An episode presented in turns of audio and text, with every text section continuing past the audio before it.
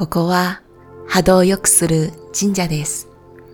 一つ一つのエピソードには平和の波動を注入し、心身を整えてもらうために作っています。はじめは英語で、エイブラハムの会話が約5分間で流れます。英語を理解したいという思いを手放して、単純にその会話の波動を感じながら音楽のように聞き流してください。後ほど日本語の通訳が流れてきますので、その時にまた意味を確認してください。最後には今回のエピソードを理解していただくため解説をしています。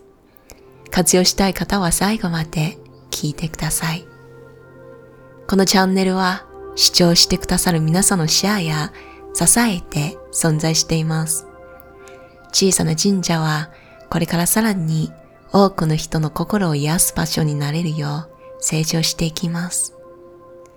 対面ではないが、こうして出会えたことはご縁です。見つけてくれてありがとう。それでは、体の振動する音を耳で感じながら、エイブラハムの知恵を受け取りましょう。So, what are we talking about here? We're talking about utilizing your guidance system to know what's upstream and what's downstream. We're talking about you using two points of vibrational relativity in order to know. Just like the navigational systems in your vehicles, Jerry and Esther have four different kinds now. But they all operate on the same premise. The system knows where they are. They program in their desired destination, and then the system gives them turn by turn directions of how to get from where they are to where they want to be. The other day, they bought a new system. It's a Garmin, it's their favorite by far. And it's a portable system. And they plug it into the cigarette lighter and it sits on a little sandbag so it can be moved from vehicle to vehicle.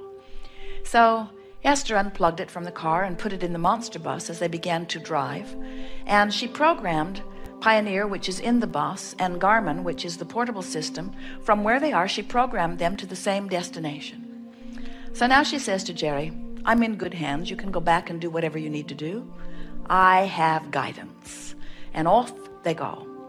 And all of a sudden, she comes to a juncture in the freeways, and Pioneer says, Get in the right lane and take this road to the right. And Garmin says, Get in the left lane and take this road to the left.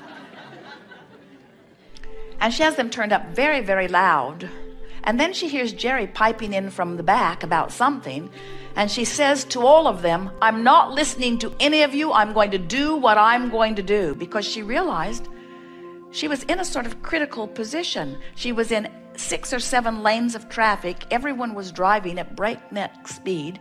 She's 70 feet long, about, moving 70 miles an hour.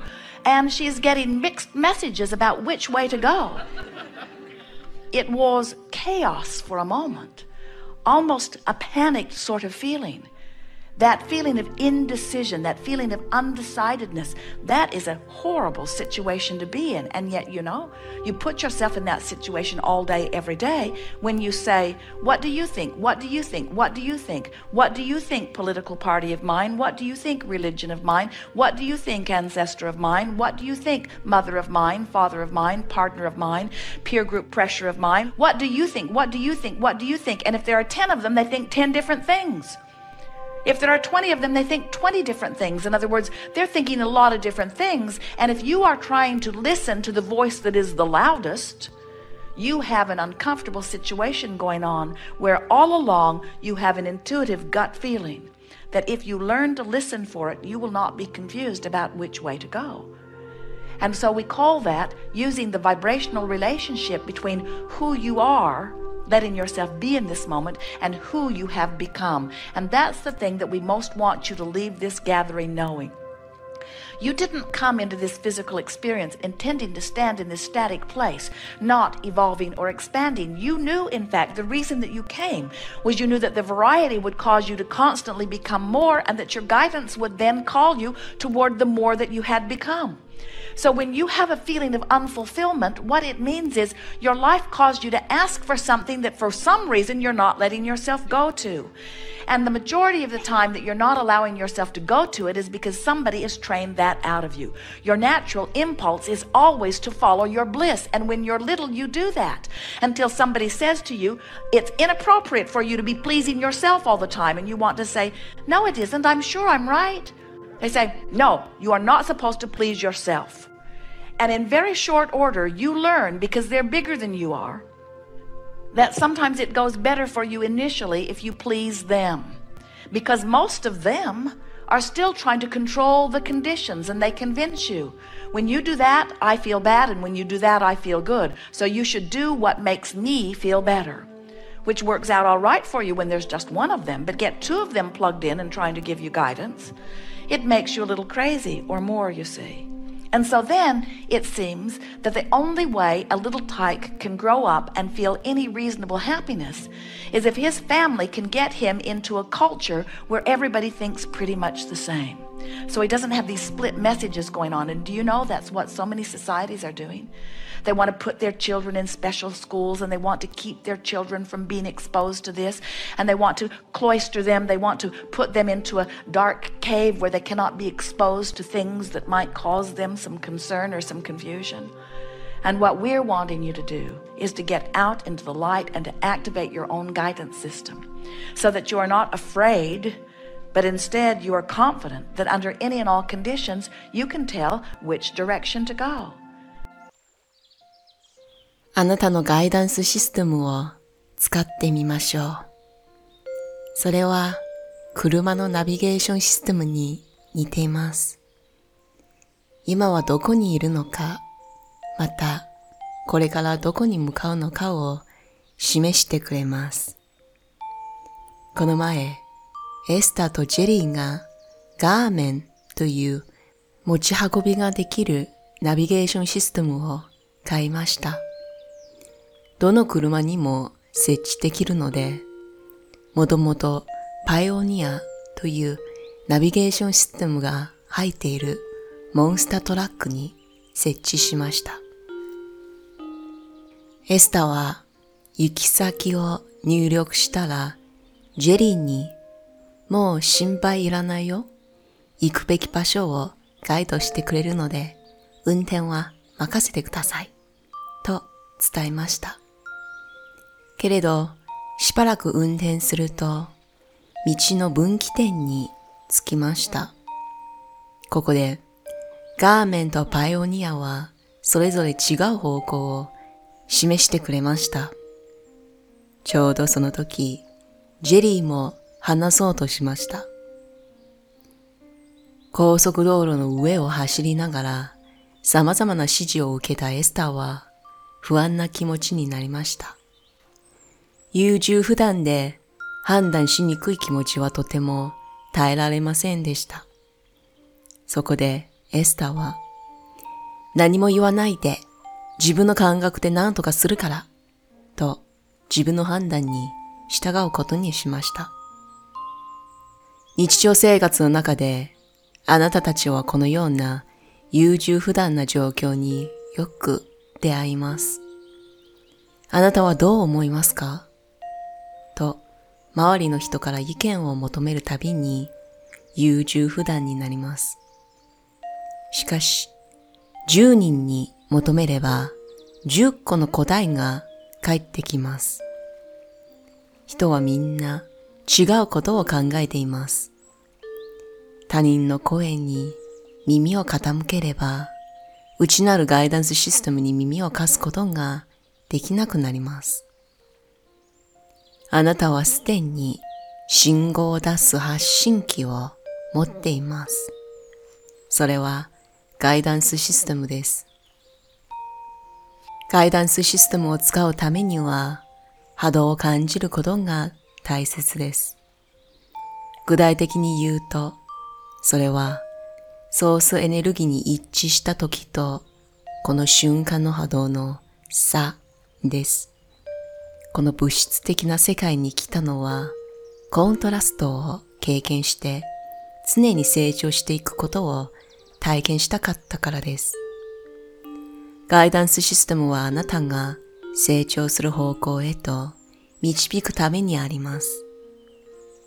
不満や退屈を感じるのは成長したい方向へ成長していないからです。何かがブロックになっています。多くの場合、小さい頃から私の意見を聞きなさいと周りの大人に言われてきました。でも赤ちゃんを観察してみると本能に従って自分が満たされるように行動しています。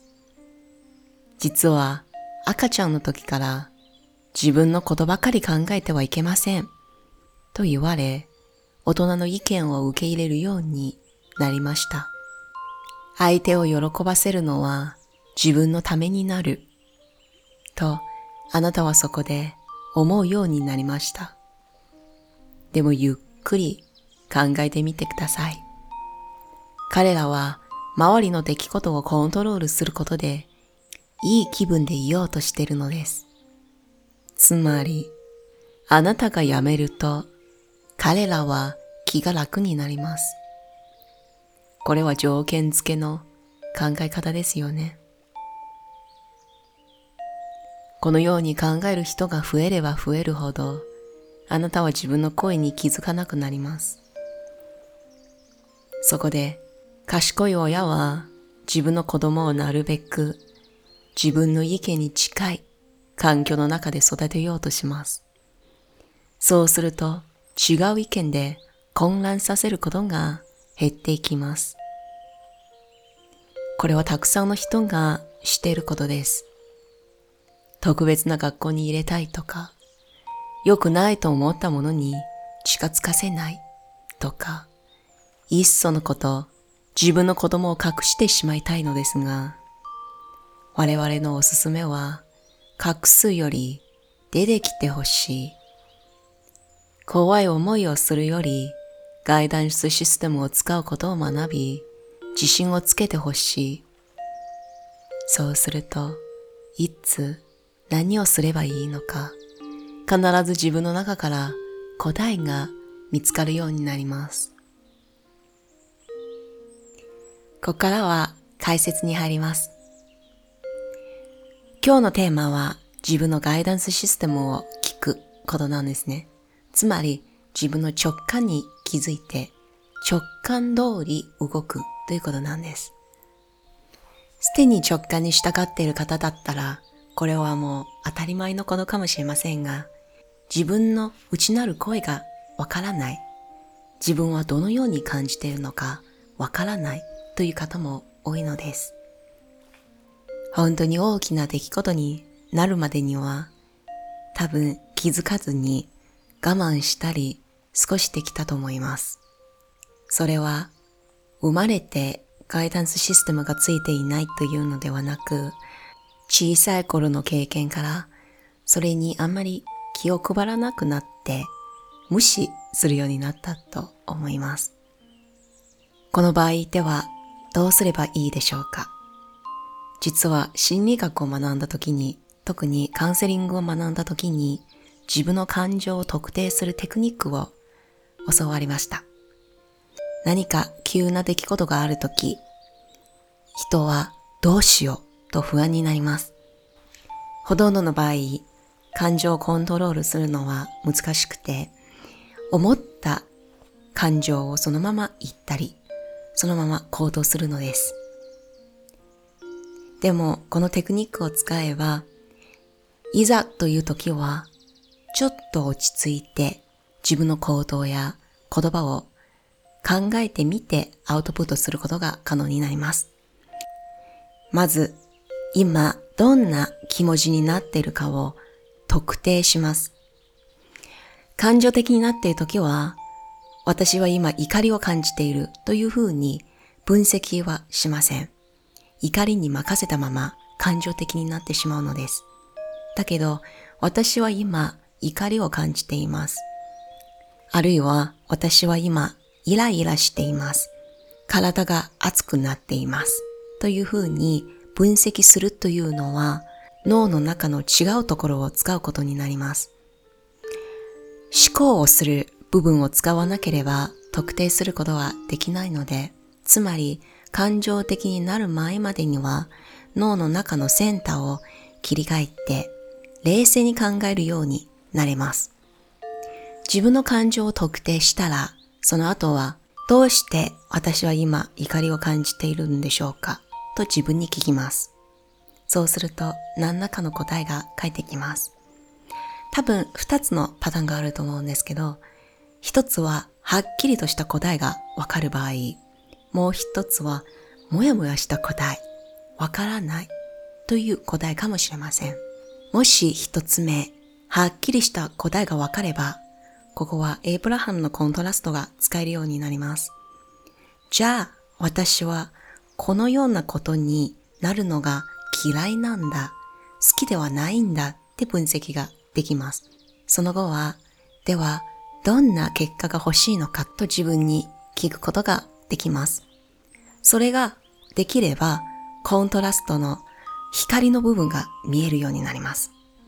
その後は意識して、私はこのようになりたいという部分に集中して、その波動をキープしてあげれば良いのです。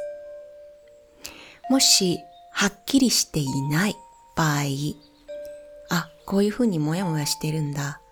理由があんまりわからない。もっとコアの理由があるかもしれない。というふうに感じているのであれば、まあいいや。このように感じてるから、その答えはいつか出てくるでしょうと、今の気持ちを手放します。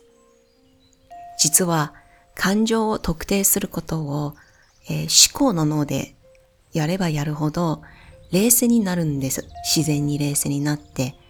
あんまり上がったり、えー、下がったりはしなくなるので、どうしてかわからなくなっても、すごく感情が、平和になっているはずなんですよ。そこで大切なのは、知らなければ置いとく。追求しないことなんです。こうすると意識して、あ、私は今の感情に反応しない。じゃなく、もっとこう、論理的に冷静な態度をとって、今はどんな状況なのかを見ることができるようになります。気持ちが落ち着いたから、解決方法が、初めて見えるようになるので、ぜひこのテクニックをピンチが来たら、不安な時がやってきたら使ってみてください。おかげさまで小さな神社は皆さんのサポートで日々成長しています。2021年の3月からスピリチュアルの知識を実践に変える新月と満月で行うオンラインコミュニティを始めました。気になる方は、豊かスピリット .com を見てください。それでは、また会えるのを楽しみにしています。